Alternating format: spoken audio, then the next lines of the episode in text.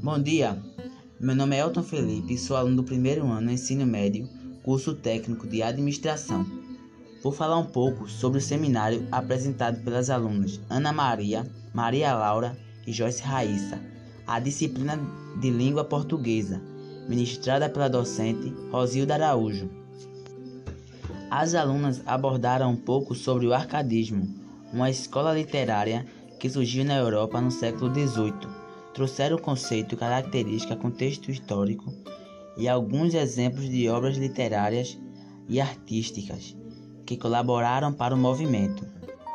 Utilizando a plataforma do Google Meet para transmitir, elas utilizaram recursos ilustrativos, slides feitos no PowerPoint, para auxiliar na apresentação oral das mesmas.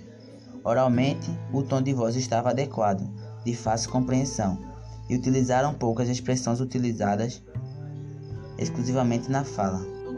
Conclui-se, portanto, que o seminário foi bastante compreendido e que as alunas conseguiram alcançar os objetivos do início apresentado. Obrigado pela atenção.